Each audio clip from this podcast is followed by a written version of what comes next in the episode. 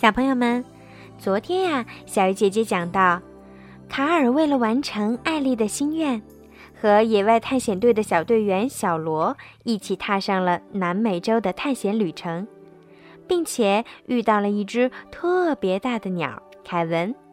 那么，接下来的故事当中，卡尔和小罗又将遇到什么样有趣的事儿呢？请继续收听今天的故事吧。卡尔和小罗没走多远，又遇到了一条会说话的狗豆豆。我的主人给我戴上了一个项圈，有了它，我就可以说话了。豆豆向他们展示了自己的高科技装备，解释道：“我有重要任务在身。你们见过一只大鸟吗？”这时，凯文突然从树丛中窜了出来，踢倒了豆豆。“嘿，就是他！我能俘虏你的鸟吗？”豆豆问卡尔，卡尔赶紧答应。可这回小罗又想把豆豆也留下当宠物了。但是卡尔可不想要什么会说话的狗，对大鸟他也同样没兴趣。他只想赶快到达仙境瀑布。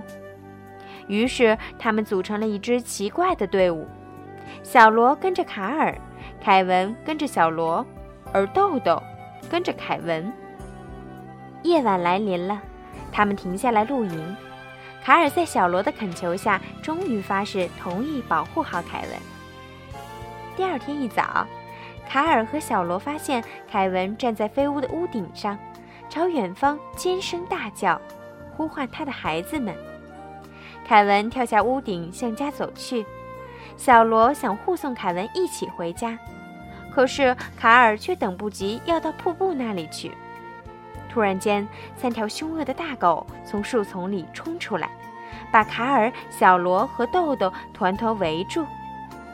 原来，这群凶恶的大狗和豆豆是一伙的。他们通过脖子上的通讯器得知豆豆找到了大鸟。一听说豆豆把大鸟给丢了，大狗们呲出了雪白的尖牙，威胁着卡尔他们，要把它们带回去给主人发落。卡尔和小罗被赶进了一个巨大的山洞，在入口处，一大群看上去凶巴巴的狗围在一个老头的左右。这个老头猜想卡尔和小罗是来探险的，笑着向他们告别后，转身就要离开。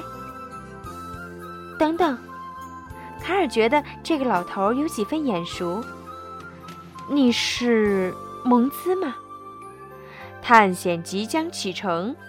蒙兹回答：“我妻子和我都是你的忠实粉丝。”卡尔见到了自己童年时的偶像，激动地冲上去和蒙兹握手。蒙兹也很开心，他邀请卡尔和小罗到停泊着探险精神号飞船的山洞里来休息。而豆豆因为把大鸟搞丢了，被头领大宝戴上了耻辱圈，留在了外面。登上飞船后，卡尔和小罗一边享用晚餐，一边听蒙兹讲解他对仙境瀑布怪鸟的研究成果。嘿，这东西看上去有点像凯文。小罗说：“凯文？”蒙兹不解地问道。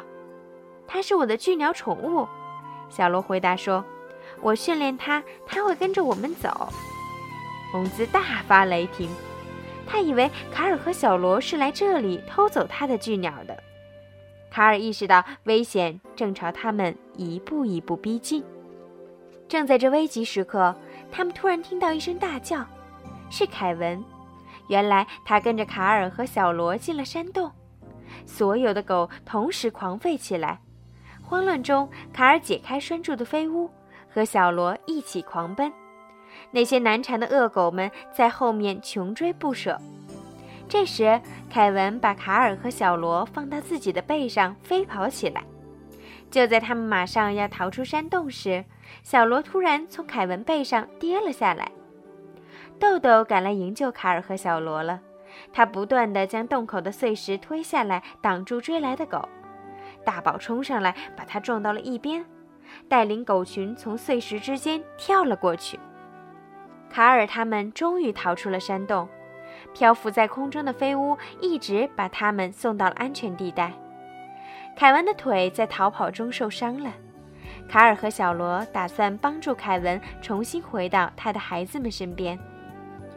就在他们到达凯文家门口时，一盏聚光灯猛然亮起，照得四下通明。原来蒙兹驾驶着探险精神号一直在跟踪他们，还没等凯文逃跑，一张大网就从天而降，抓住了他。卡尔想把凯文救出来，却发现他的飞屋在蒙兹手里。蒙兹掷出一颗信号弹，引燃了飞屋，引开了卡尔。恶狗们朝大鸟一拥而上，把他拖到了飞船上，带走了。小罗伤心极了。控诉卡尔抛弃了凯文，卡尔的心情也很差，但他现在又能做些什么呢？如果你没有出现，这一切就都不会发生了。他朝豆豆怒斥道：“你这只坏狗！”豆豆只得夹着尾巴逃走了。卡尔独自牵着他的飞屋走完了余下的路程，把飞屋安置到了埃里画中的位置。小罗生气地扔掉了野外探险队肩章，卡尔轻轻地叹了口气，捡起小罗的肩章，走回屋里。卡尔一边翻看着艾丽的冒险日记，一边伤心地想：他兑现了他的诺言，但他多么希望艾丽能和他一起完成这次探险啊！卡尔翻到了标记着即将到来的探险的那一页，他惊讶地发现。这页后面原本是空白的页面，已经被艾丽密密麻麻地贴满了他们两人的合影。卡尔终于明白，对于艾丽来说，他们携手共度的一生就是他最最美好的旅行。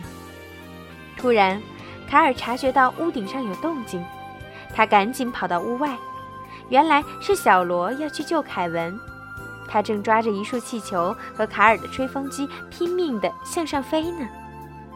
卡尔必须在悲剧发生之前追回小罗，他把家具都扔了出去，以减轻飞物的重量。终于，飞屋又缓缓地起飞了。当卡尔焦急地在天空中搜寻小罗的踪影时，敲门声又响了起来，是豆豆。卡尔收留了豆豆，带他一起去营救小罗。飞屋穿越了云层。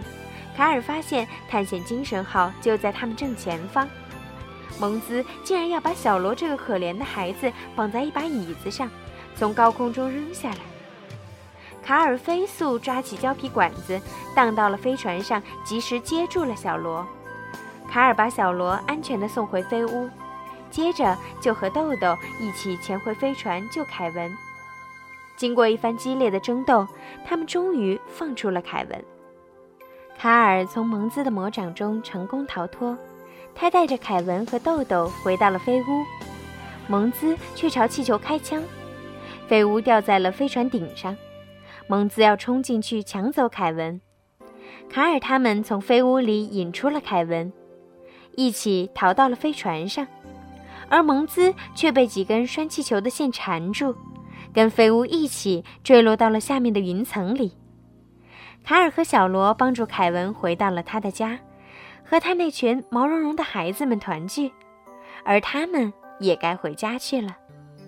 他们登上探险精神号，与凯文告别，踏上了回家的路。回到家后，小罗终于得到了他的最后一枚徽章，并光荣地晋升为高级队员。卡尔亲自来到典礼现场，为小罗颁发徽章。小罗。